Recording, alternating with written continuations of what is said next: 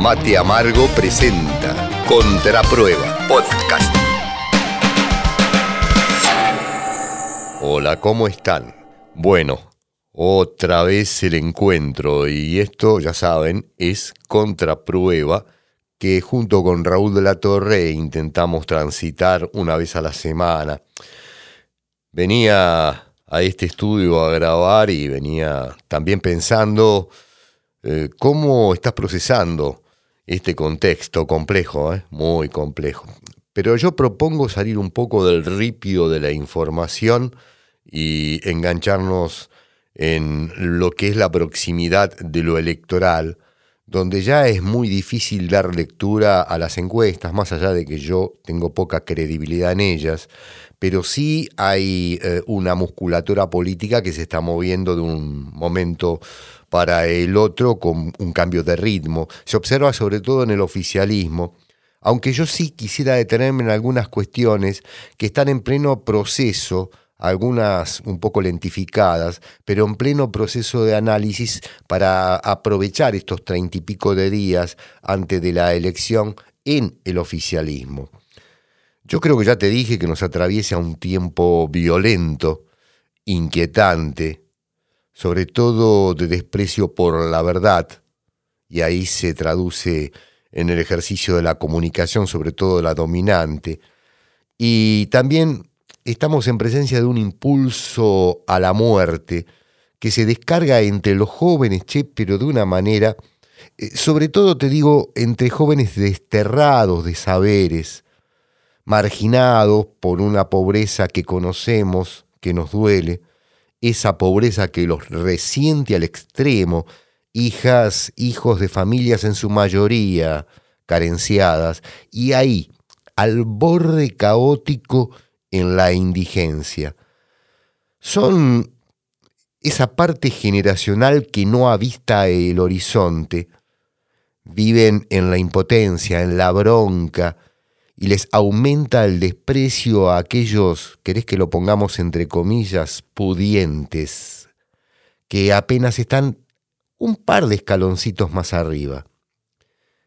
En concreto, es difícil reconocer la complejidad del proceso que desarticula a una familia, a una familia que a diario pierde su capacidad de subsistir, cambia el carácter, aumenta la angustia, esa que paraliza y te nubla en cómo pensar una salida.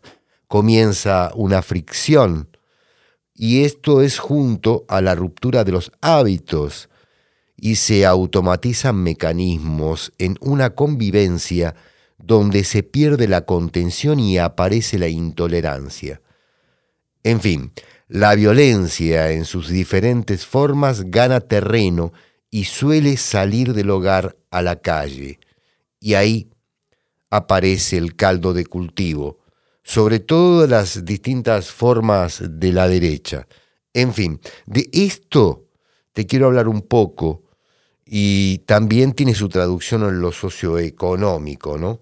Porque me parece que son los temas sobre los cuales hay que ocuparse, sobre todo cuando decimos la presencia del Estado en estos lugares donde la economía cruzó su filo y abrió el tajo social. ¿Cómo es esta presencia? en los formatos políticos culturales, cómo hay que entenderla, cómo hay que implementarla en esos territorios casi oscuros, lejanos, que están realmente muy, muy, muy mal.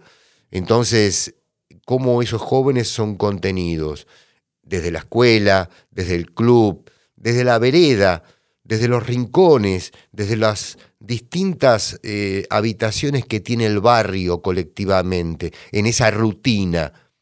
¿Cuánto hay que cambiar en la concepción de lo que es el abordaje sociocultural en esta batalla de las ideas, en esta batalla de la cultura, cuando el Estado tiene que acercarse, no solo para hacer lectura por qué estamos tan jodidos, sino para explicar cómo salimos de este momento tan negro y tan jodido. Quiero hacer la traducción a lo económico. si me permitís, con algunos amigos para poder entender mejor de qué se trata esto de la pobreza y de los jóvenes. Quiero presentarles a un querido amigo, un gran colega.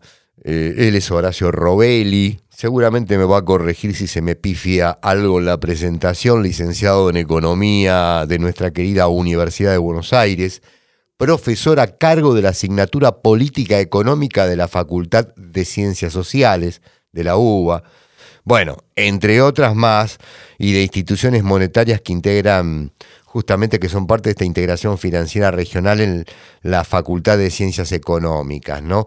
También está, eh, todas las semanas pueden disfrutar la composición de su mirada política, son realmente notas brillantes en el cohete a la luna y en la radio de madres, en la M530 suele estar en la primera mañana eh, con felicitas. ¿Cómo te va Horacio Robelli? ¿Cómo andas querido? Querido amigo Omar, generosa por demás su presentación, generosa y demuestra que somos amigos. Exactamente, por suerte. La, amistad es como la sangre que acude a la herida, dijo alguien alguna vez, y en el caso nuestro es así.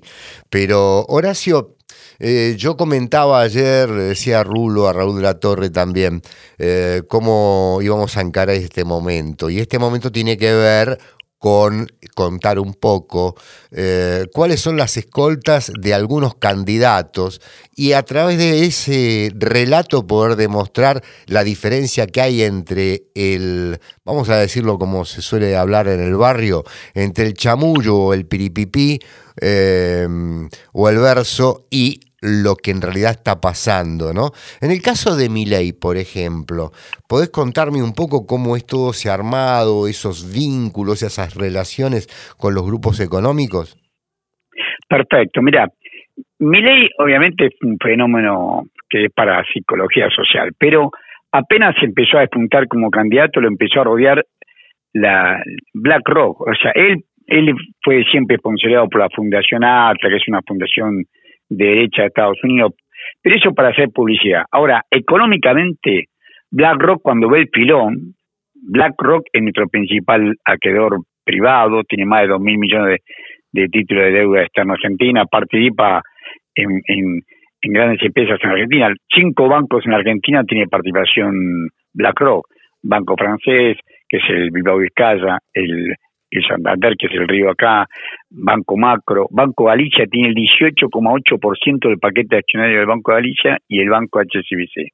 Además tiene Glencore, es una gran empresa comercializadora, ahora se unió con Boom, que es la principal acopiadora y comercializadora de grano del mundo, está en Glencore. Glencore a su vez tiene participación en, en Aguarrica, en Bajo la Lumbrera, o explota minas de oro y cobre en la Argentina. Tiene Pampa Energía, casualmente Pampa Energía, el que, el que trabaja como director titular puesto por BlackRock en Pampa Energía, Pampa Energía es la principal, eh, hizo la UTE con Techín para hacer el, traslado del gas de este, Vaca Muerta hasta Saliqueló, pero aparte es la principal extractivista, tiene Transener, la distribuidora de energía, bueno, Pampa Energía, ahí están eh, Marcelo Milling, está José Lewis, el que tiene como pileta de natación propia al lado escondido. Correcto. Está la familia y la familia Huerten, pero también está BlackRock. Y el director puesto por BlackRock ahí, por Larry Finn, es Darío Epstein. Darío Epstein es el asesor financiero de BlackRock y va a ser el ministro de Economía si Milei llega a ser presidente de la República. Es más, la semana pasada, Darío Einstein y otro hombre de BlackRock acá que se llama Juan Ignacio Napoli, que hoy es el presidente del Banco de Valores. En el banco no es un banco comercial, sino es el banco donde se depositan los títulos y las acciones. Bueno, te llevas ni el título ni la acción, te dan un certificado, eso lo depositas en el Banco de Valores. Y además, el Banco de Valores administra una, una sociedad de garantía de los depósitos. Los depósitos en Argentina tienen hasta 6 millones de pesos de cobertura, ese seguro lo administra el Banco de, de Valores. Bueno, Ahí, junto con Darío y, y, Juan Ignacio Napoli, viajaron a una mansión de Gerardo Mato, que es un ex ejecutivo de la HSBC. Recién dijimos que, que BlackRock tiene importante participación en, en, en el HCBC. Bueno, y ahí se reunieron, por supuesto, con los grandes fondos del mundo, no solamente con BlackRock, sino que BlackRock hizo anfitrión a través de este Gerardo Mato, como decíamos recién, de otros. Esto fue acá, esto fue acá eh, Horacio, esto, esto que contás, esa gran mansión, la reunión esta que estás describiendo, ¿fue acá en Argentina o fue en Europa? No, en Connecticut, en Estados Unidos, un barrio exclusivo de Nueva York. Ajá, correcto. Un barrio exclusivo de Nueva York. No, todo, eh, Larry Finn no le gusta moverse en Nueva York. Él se capta que compra todo sin salir de, su oficina. Se capta esto. bueno, pero ahí estuvieron todos. ¿Y qué pasó ahí? Bueno, ahí no, no hubo transmisión. Sí, la reunión. Ahí estuvo Vanguard, que es un grupo tan grande como BlackRock. Bueno, BlackRock es más grande, porque después le sigue Vanguard, Fidelity, Grand Mercy, Pinco, Franklin Templeton, todos ya conocidos por nosotros porque se embarcaron fuertemente con Mackie en la Argentina. O sea, todos estos grupos desembarcaron fuertemente en la Argentina. También estaba el Crédit Agricole de, de, Francia. Había varios, pero los fundamentales fondos de cobertura, los principales fondos de inversión del mundo se reunieron en Connecticut, en la casa de Gerardo Mato, que es un argentino, pero que fue un alto ejecutivo de, hoy es uno de los socios de HSBC, socio de BlackRock. Y ahí ellos, ellos delinearon el plan que tienen, porque cuando unos días antes, cuando se entrevista con el Fondo Monetario Internacional Javier Milei, lo hace con dos economistas conocidos por nosotros porque son Roque Fernández, que fue presidente del Banco Central con, con Menem de 1991 a 1996, y lo reemplazó a Domingo Cavallo como ministro de Economía de, este noviembre de 1996 hasta el 9 de diciembre del 99, o sea, fue el último ministro de Economía de Menem. Y Carlos Rodríguez, que era el jefe de asesores de Roque Fernández, y ahora es el jefe de asesores de Miley. Esos son la escuela de Chicago, se llama que la escuela de Chicago. Pero esa escuela de Chicago, que ellos lo utilizan como argumento teórico, le suman los capitales de estos grandes fondos de inversión del mundo, los más grandes fondos de inversión del mundo, y estos dos representantes que tienen que son Darío Epstein y Juan Ignacio Napoli. O sea, ahora, el ministro... Detenete un segundo ahí porque te quiero eh, hacer una pregunta sobre este escenario que estás describiendo, ¿no es cierto?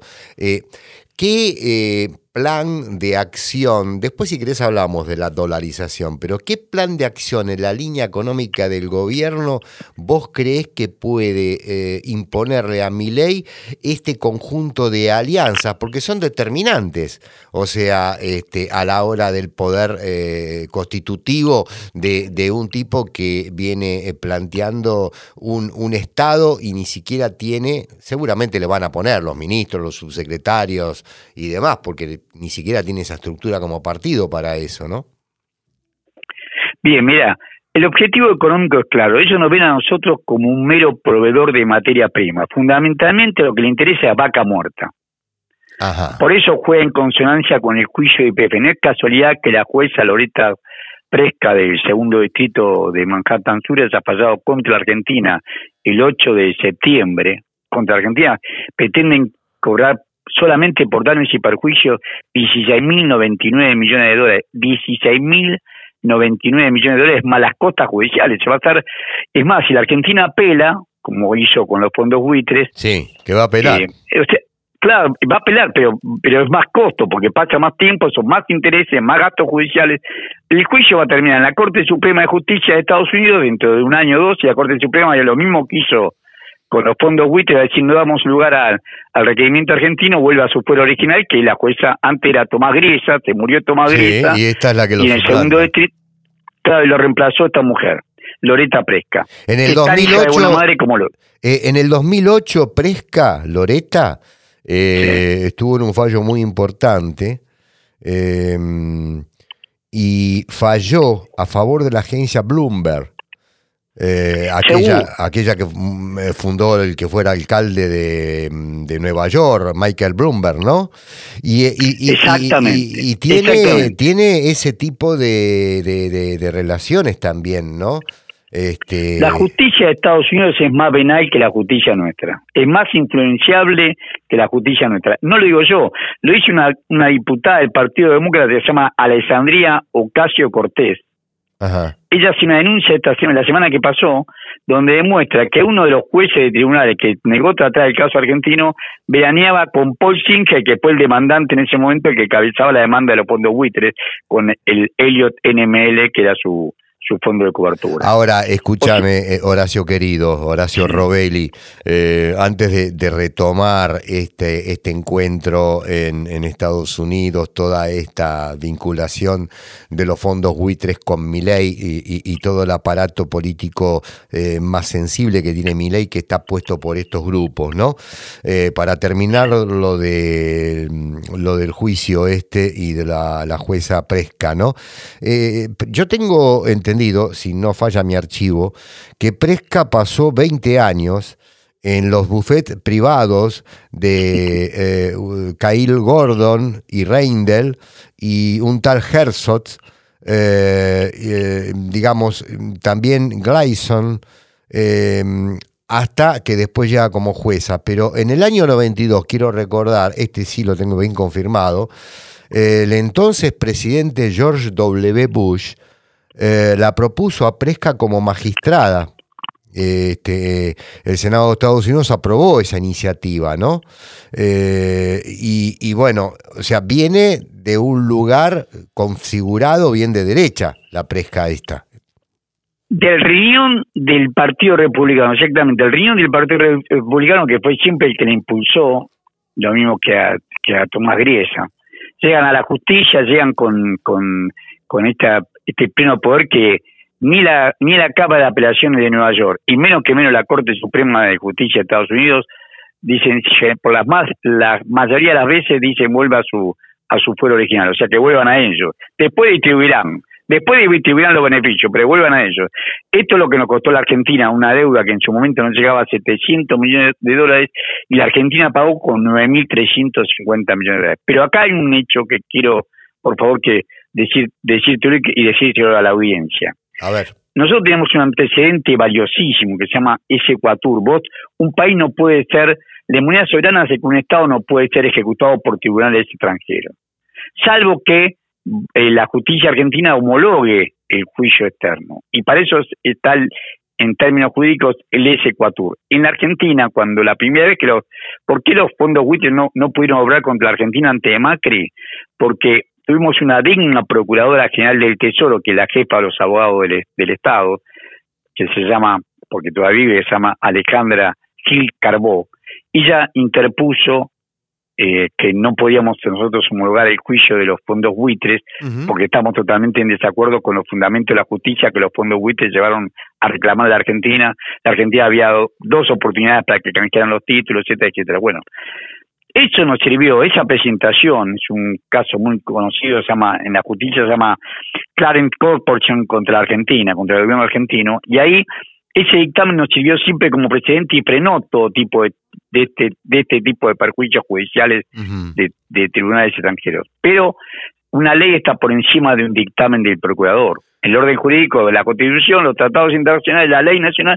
Por eso Macri hizo aprobarse por ley el pago de, de, los fondos buitres. Nosotros lo que tenemos que hacer es volver a, a, retomar esta este dictamen de la procuradora Alejandra Gil Carbó y proponer una un referéndum, una consulta popular, a decirle, darle a entender al país lo que estamos viendo, lo que vos eh, nos estás contando, lo que vos nos permitís que charlemos entre nosotros dos y que se entere todo el mundo, de esta infamia que significa este juicio vil contra, contra IPF, que agarran de realmente eh, eh, Horacio, eh, ¿recordás que hubo una batalla política jurídica en las Naciones Unidas y donde se discutió el tema de, las deudas. Ahí se eh, habían eh, asentado en su momento, esto era gobierno de Cristina, sí, de Cristina Fernández de Kirchner, se habían asentado en su momento eh, una cantidad de protocolos de Estado en esa discusión. ¿Cuánto ha quedado de eso como elemento, ya no te diría de análisis de jurisprudencia, sino como elementos políticos concretos a la hora de, de, de defender la autodeterminación? Más allá de que esa autodeterminación determinación, hay que aclarar, ha sido violada por los gobiernos que hicieron, eh, han firmado ese consentimiento de ir a, un pleito a tribunales extranjeros, ¿no? Bueno, lo concreto son dos. Una, este principio de inmunidad soberana que estamos diciendo. Ningún país puede ser enjuiciado por tribunales extranjeros. Esa es una. Y dos, que los reclamos de deuda, por pago de deuda, por deuda que hacen las, los países damnificados, son imprescriptibles, no prescriben nunca. Al revés, si nosotros no le damos lugar al fallo de la jueza Loreta Fresca, a los 10 años prescribe. Pero al revés, si el cambio, lo que reclamamos somos nosotros, el país damnificado, un Estado soberano damnificado por la deuda, tiene su reclamo es imprescriptible. O sea, por más que hagan vericuetos judiciales, pueden tardar 100 años porque no prescribe nunca. Esto fue lo concreto, esto fue el resultado concreto de, de los tratados internacionales. Y los dos obran a favor de la Argentina como país damnificado. Ahora, volviendo al tema de mi ley y de los fondos buitres y de Pero contamos esto porque obviamente detrás de, esto, de este estudio, el estudio se llama Put for Capital, seguramente está BlackRock. ¿Por qué? Porque BlackRock tiene participación en Repsol. Correcto. Entonces, detrás de Repsol, que es el que reclama esto, detrás de, y acá tenemos una familia, se llama la familia Eskenazi, que es la casa de la presentación judicial, vos fíjate que falsa la jueza contra la Argentina y no contra IPF, porque encima BlackRock tiene casi el 6% del paquete accionario de IPF. Compró en la bolsa de Nueva York casi el 6%. No quiere pagar un peso, entonces no fue contra IPF, Sociedad Anónima. Ni tampoco fue contra Repsol, porque es él. Va contra la Administración Nacional, contra el Estado argentino. Doble, o sea, te das cuenta lo ilógico de todo esto. Entonces nosotros, en este principio de inmunidad soberana, hacemos que eh, no damos lugar no se homologa el, el, paso de no hay que apelar más, ni, directamente no homologar el fallo de... Hicimos todos los reclamos sabidos y por haber. Se le dio a entender claramente que una ley está por encima del estatuto de la sociedad, porque ellos se agarran que la sociedad cotizaba en bolsa cuando se hizo Sociedad Anónima en 1999, presentó un estatuto como Sociedad Anónima y cotizaba en bolsa en Nueva York. Perfecto, está bien. Pero una cosa es eso y otra cosa es una ley posterior que dice, no, señor, de acá en más esto, esto se resuelve de esta manera. Entonces ellos no pueden agarrarse por encima de una ley. La ley la ley dice claramente es superior al estatuto de una sociedad. Entonces ellos pueden hacer un reclamo a IPF, le pueden hacer un reclamo a IPF, pero no en esta suma. El valor accionario, hoy, de, mejor dicho, el viernes pasado, del viernes 15 de, de septiembre del 2023, en las bolsas del mundo, el valor accionario es 11.300 millones de dólares. Ellos nos están pidiendo 16.099 millones de dólares. Sí, por otro, el despropósito. Quieren quedarse con vaca muerta por nada. Por nada. Eh, si tuvieras que ponerle un título a, a esta este, información que estás desgranando aquí, Horacio Robelli. Eh, un título para poner en una primera plana que no va a ser la de Clarín jamás ni la de la Nación, porque son ahí juegan a las escondidas, ¿no? En función del amo. Pero, ¿qué título le pondrías? Mira, el título le pondría sería eh, No somos colonia no podemos, como nosotros no somos una colonia norteamericana, no, estamos, no somos una estrella de la bandera norteamericana, no podemos cumplir con la justicia norteamericana. El título ponía no somos colonia, o somos, o por nuestra soberanía, pero creo que no somos colonia es más, más vendedor, si me permitís. Este, digamos, repasando y dejando muy en claro esto, eh, para los amigos que seguramente van a levantar la información, eh, volviendo al tema de mi ley, eh, ¿vos crees que va a haber un condicionante em, muy, muy, muy sólido en imponerle a mi ley, no solo, vos hablabas de Epstein como ministro de Economía, no solo el jefe de la cartera del Palacio de Hacienda, sino además encontrar todos los equipos y todos los funcionarios que ellos necesitan que jueguen en todas las líneas en función sus intereses? Infiero que sí. Equipos y técnicos tienen, acordate cuando Macri decía que era un equipo de CEOs. Infiero que van a repetir lo mismo, van a sacar distintas figuras de empresas para ponerlas en distintos planos.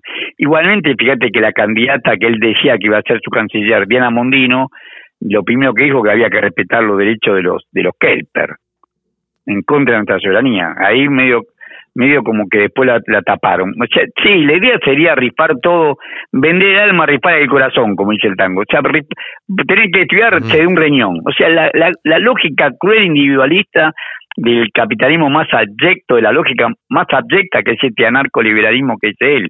La libertad no es la libertad de las empresas, la libertad es la libertad del, del que trabaja el esclavo, era libre porque no trabajaba más para el amo, trabajaba para sí. Esa es la libertad. Eh, eh, digo, entonces, eh, el tema de la dolarización, que es lo que nos quedaba ¿Cómo, cómo, cómo quedaría frente a este tipo de, de, alianzas que, que se le han ido imponiendo a Milei por parte de BlackRock and Company?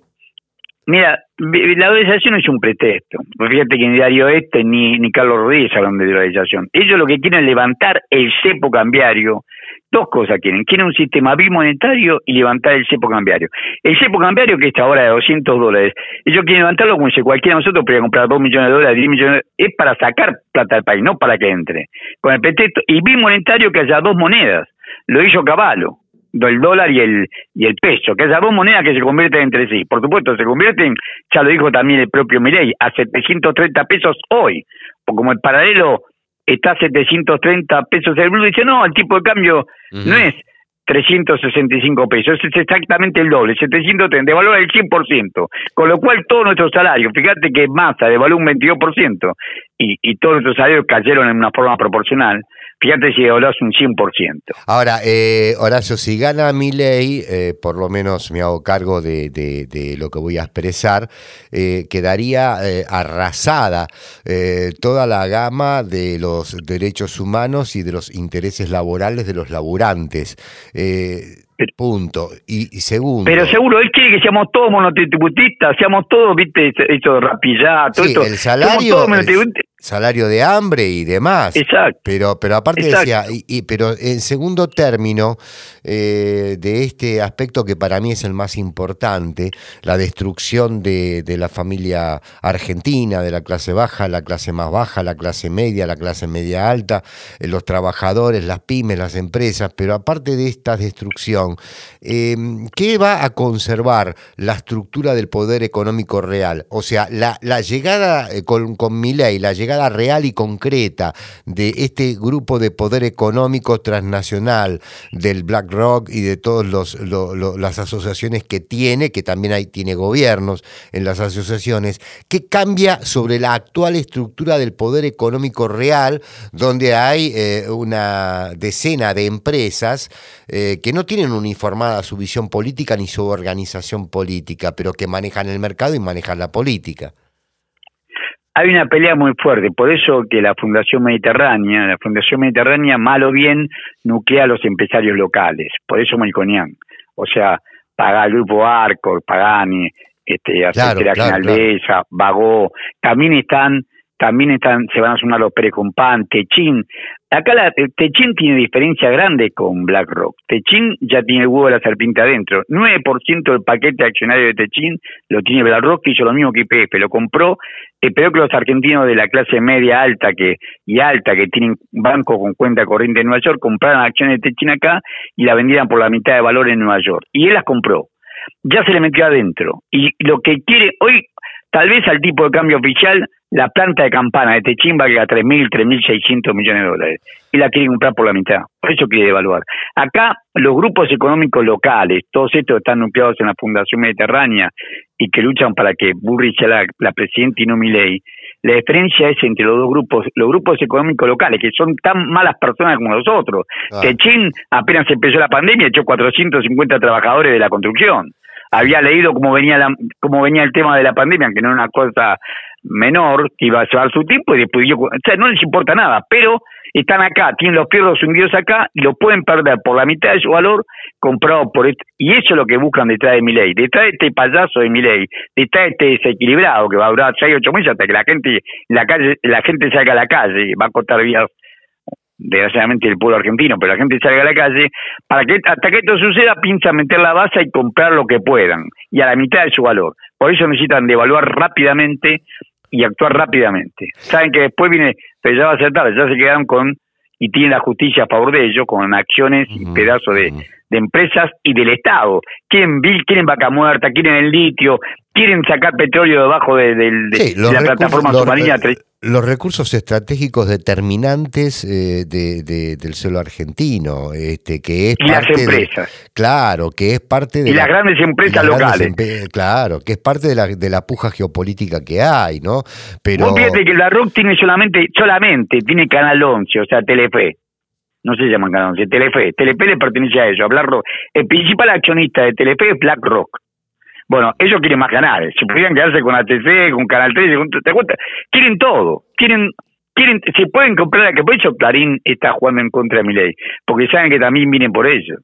vienen por Telecom, donde eh, eh, BlackRock está en Telefónica, en Movistar, Telefónica, y quieren Telecom, o sea, quieren personal lo quieren todo. Creen que la Argentina es un paísito chiquitito que nadie entiende nada. Quieren absorber toda la estructura este, para tener. Esa es la pelea que existe entre Milei y Burri, que son los dos políticos que lo representan, pero que es la Fundación Mediterránea contra los grandes fondos de cobertura de Argentina. Eh, Horacio, la vamos a seguir seguido si es que mm, tu estado de, ánimo y laboral nos lo permite. Así que por supuesto que para mí siempre es un gustazo hablar contigo, Marta ya combinemos, siempre nos hacemos tiempo para conversar y lo hacemos. Gracias, hermano. Te sigo escuchando en la radio de las madres a M530 a la mañana con Buenavita. Este... Con la de esa diosa felicita a Buenavita. que no me escuche el marido.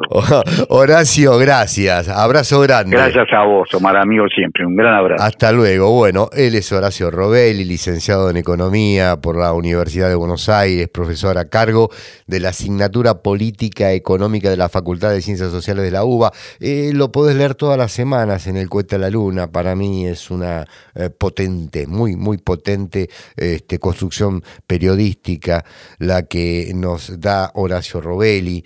Y vos sabés que me quedaba hablando de, de mi ley y de las alianzas que no están en los títulos, ni en las bajadas, ni en las notas eh, principales, tanto del periodismo que escasamente queda de papel, como de periodismo que va a las redes. no, lo vas a encontrar. Esa información está secuestrada.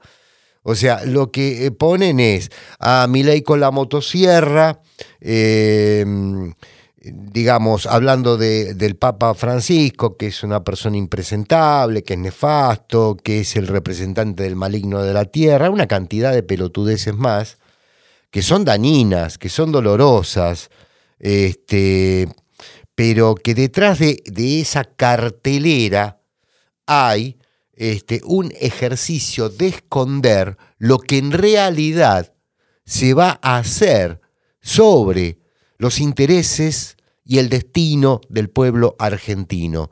Por eso estamos hablando esto que no está en ningún medio, que no está hecho explícito como lo hemos hecho acá en contraprueba, en este ciclo de mate amargo, con Horacio Rebelli. Eh, cómo BlackRock le impone a Milei, el ministro de Economía, el equipo económico, los principales mm, tipos que van a mover el funcionamiento de un Estado en función de acomodar la estructura del poder económico para sus negocios, con todo lo que ya viene implicando los anuncios eh, eh, entre grises y oscuros del tema militar, del negacionismo, de venta de órganos, venta de chicos, pero yo creo que todo eso, eh, excepto lo del negacionismo, que es algo muy preocupante, porque detrás de estos asesinos, de estos criminales, este, muchos todavía están vivos, muchos con prisión domiciliaria, otro en proceso de juicio, este, hay otra parte que está oculta y que está disfrazada en organizaciones de seguridad privada, en empresas que los han cobijado dirigiendo sus grupos de inteligencia. Ustedes saben que las grandes empresas, las multinacionales, las hegemónicas, las transnacionales, tienen grupos de inteligencia, pero además, además, hay todo un, vínculo hacia adentro de las Fuerzas Armadas, aunque estos tipos supuestamente están como escondidos o afuera. Entonces, la idea es cómo ese mecanismo que el poder económico va a poner en marcha para su propio beneficio, va a terminar con eh, una movilización, con un plan de lucha, con un pueblo en la calle, con represión, con muertos, con secuestros, y la mano de obra va a ser el mismo terrorismo de Estado o los mismos que fueron ejecutores de ese terrorismo de Estado civil, eclesiástico, político, porque hubo complicidad política y, por supuesto, militar y empresarial. Entonces, ¿a qué estamos asistiendo? Yo, en la apertura de, este momento de contraprueba, les decía que nos atraviesa un tiempo violento e inquietante, de inquietante desprecio por la verdad y un impulso a la muerte. Hay muchos pibes eh, que no están escuchando, no van a escuchar este ciclo, pero hay muchos padres que sí, eh, que están enganchados con esta idea de, de, este león de mi ley, que de león no tiene nada, porque no tiene historia. ¿Contra qué luchó ley a lo largo de su historia? Contra qué adversidad, incluso si querés, desde la lógica de su propia disputa por sus propios intereses en un plano de los poderosos. ¿Contra qué luchó ley? ¿De dónde viene ley? O sea, pero aparentemente una gran parte de la propaganda que lo cinceló, que lo diseñó, que lo expuso y que lo alzó en la, eh, digamos, eh, cresta mediática, sobre todo en las redes, sobre todo en los sitios que son muy recurrentemente este, ocupados por los jóvenes, TikTok y demás, este, es esa derecha, esa derecha que siempre prepara este, sus mediadores comunicacionales, sus este, eh, columnistas economistas. Bueno, entonces, tenemos que ver cómo este movimiento popular, tenemos que ver cómo eh, esta, ah, digamos, acción de eh, recuperar la, la iniciativa del ministro de Economía, en este caso el candidato a presidente, tenemos que ver cómo esta unidad por espanto y de urgencia de un peronismo que tiene 20 eh, millones de parcelas, pero que ha decidido acomodarse, acoplarse, unirse para poner el músculo de la movilización y respaldar a un candidato que empezó jugando solo, que está poniendo y demostrando que más allá de todo lo que hay en, los antecedentes de su historial, eh, tiene una gran habilidad política, una gran capacidad de mando y una gran capacidad de gestión y una gran determinación para eh, ir hacia eh, ese lugar que es ganar en primera vuelta y, es difícil y también será difícil si es que no se da en la primera en el balotaje, pero lo concreto es que hay un, recupero. Ahora, ese recupero está vinculado a acciones de enmendar lo que no se hizo por cobardía, lo que no se hizo por confusión política, lo que no se hizo por no tocar intereses a poderosos, lo que no se hizo por impericia política, en el, desde que llegó este gobierno del Frente de Todos a, a la fecha. Y, por supuesto, porque también operaron los grupos de poder. ¿O ustedes creen que la negociación con el Fondo Monetario Internacional fue solamente una negociación entre dos partes? Eh, eh, los representantes del Poder Ejecutivo de Alberto Fernández y los de eh, los que negocian por el fondo. No, no. Lo que hubo cruzado en el medio, en, en los sótanos parlamentarios, en los sótanos de la política del Poder Ejecutivo, en los sótanos de los espacios del poder sindical, ese poder que es eh, una parte de él eh, muy complaciente y muy asociado con los grandes grupos económicos, por lo tanto nunca vas a encontrar un plan de lucha que sea estructurado, que sea profundo. Eh, en una época en la Argentina se discutía el valor de la huelga, ¿no? La huelga era el estado mayor de la clase obrera, de la clase trabajadora, de todos aquellos que necesitaban lograr el objetivo de sus derechos humanos, en principio como trabajadores, luego como sociedad.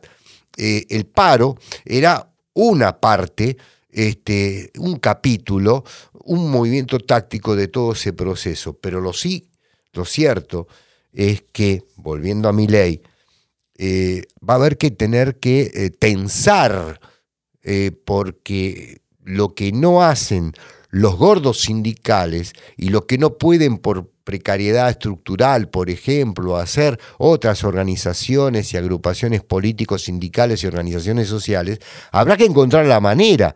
Y dentro de ese encontrar la manera, hay que encontrar la forma de poder em, entrar en los barrios más determinantes para hablar con la juventud y encontrar la creación si vas con tres, cuatro artistas populares y, ahí en el medio, si haces un gran fogón, eh, encontrar la creación, porque los pibes hace rato que están al margen de la política, hace rato que están buscando cómo carajos sobreviven con diez guitas para comprar algo de merca y estar fuera de este mundo. Hace rato que sus hogares se partieron en mil pedazos y la familia se desestructuró por falta de laburo, por el ataque al hambre que permanentemente los golpea con este terrorismo de los grupos económicos concentrados que fijan los precios y vuelven a fijarlos, y, frente a un gobierno que recién ahora empezó a reaccionar con la llegada de más al Ministerio de Economía y sobre todo en, esta, en este tramo de la campaña electoral con él como candidato. Recién ahora, porque eh, no hubo control de precios políticamente adecuado para estar al frente o a la retaguardia junto con la población. Esto es lo que pasa de factura al pueblo, porque hubo una gran esperanza con este gobierno. Y hoy una gran desesperanza, pero también una gran bronca que hay que revertir, que se puede revertir, porque hay una ventaja entre lo que dice un Massa y lo que dice un Milei, de un lado, el de masa, te guste más, te guste menos, tengas tanto que facturarle o no, hay una historia y hay una parte que lo sostiene de esa historia que con errores, virtudes y defectos está y sigue planteando encontrar la salida junto con el pueblo y no contra el pueblo. Del otro lado, no existe una historia, existe una motosierra, un payaso que mecaniza sistemáticamente un discurso de odio para ocultar qué es lo que va a hacer en realidad con la economía, más allá del verso del dólar, con el trabajo, con las inversiones, con el alimento, con la salud, con los jubilados, etcétera, etcétera, etcétera. En definitiva, me quedaba pensando, miren, hubo un gran poeta portugués, Fernando Pessoa, yo lo amo. Él una vez escribió, llevo las heridas de todas las batallas que evité. Si podés reflexionar en esto, te lo repito, vale. Llevo las heridas de todas las batallas que evité. Evitemos las heridas y vayamos a la batalla. La seguimos la semana que viene. Esto fue Contraprueba. Mi nombre es Omar López. Nos faltó hoy Rulo, el Rulito hermano de mi vida, de la Torre. Otro programa de Mate Amargo.